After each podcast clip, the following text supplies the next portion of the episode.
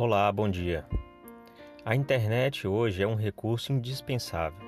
Muitas pessoas dependem dela para trabalhar, para estudar, para se comunicar, para se aproximar de alguém.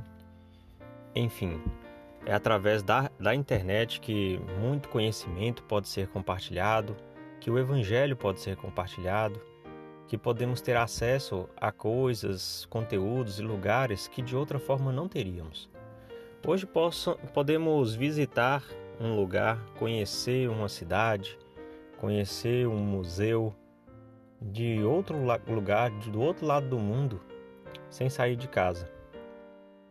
Mas também temos que ter muito cuidado com os conteúdos impróprios que a internet disponibiliza.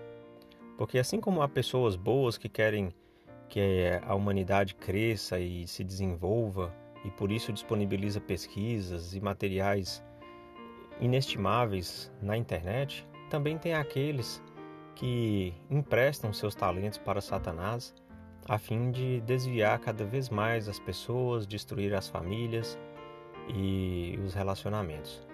Então precisamos ter muito cuidado com a internet e é por isso que, se vigiarmos e orarmos enquanto estivermos usando a internet, podemos rapidamente reconhecer quando algum site, algum conteúdo não for adequado para nós.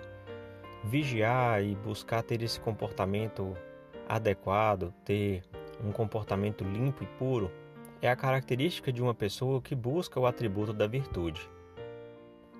O Senhor diz que a virtude ela é tão valiosa que em Provérbios encontramos aquela uma escritura até bem conhecida que, que diz que a mulher virtuosa é mais valiosa que rubis, ou seja, que pedras preciosas. É claro que a, a Escritura se aplica também aos homens. Ser virtuoso, ser casto, ser benevolente é um comportamento desejável ao Senhor. Ele deixou isso bem claro em muitas Escrituras. E para citar mais uma, Doutrina e Convênios, seção 38, versículo 24, lemos que a voz do Senhor que diz: E que todo homem estime a seu irmão como a si mesmo e pratique a virtude e a santidade diante de mim. Então, para que nós tenhamos um bom comportamento com as pessoas, para que nós possamos realmente expressar amor, expressar é, esse, esse estímulo pelas outras pessoas, precisamos praticar a virtude. E a virtude passa por um pensamento puro, por desejos adequados, por controle de nossas paixões. E quando nós escolhemos fazer aquilo que é certo, mesmo quando estamos sozinhos, mesmo, mesmo quando ninguém está olhando, é uma medida de como está a nossa virtude. No manual, manual Pregar Meu Evangelho diz que as pessoas virtuosas são espiritualmente limpas e puras.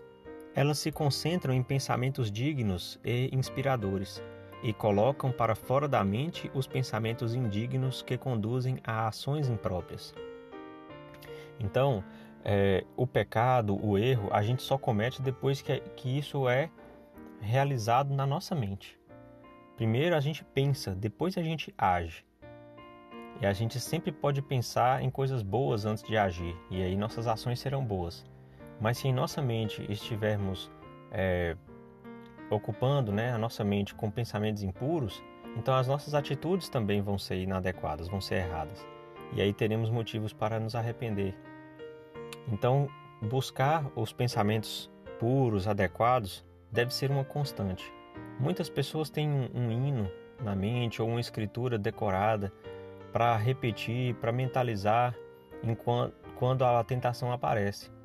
Então, isso pode ajudar bastante a evitar que aquele pensamento impuro aumente, cresça né, e se traduza em uma ação pecaminosa.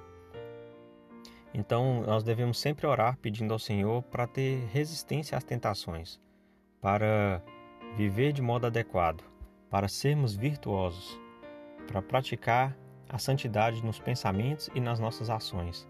Isso deve ser uma constante porque constantemente estaremos sendo tentados. Esse é o grande teste da nossa vida. A gente não deve orar para ficar livre das tentações, porque isso é impossível. A gente deve orar para ser resistente às tentações, porque elas virão. Mas nosso comportamento diante é que vai significar merecer o Espírito do Senhor conosco. Em nome de Jesus Cristo. Amém.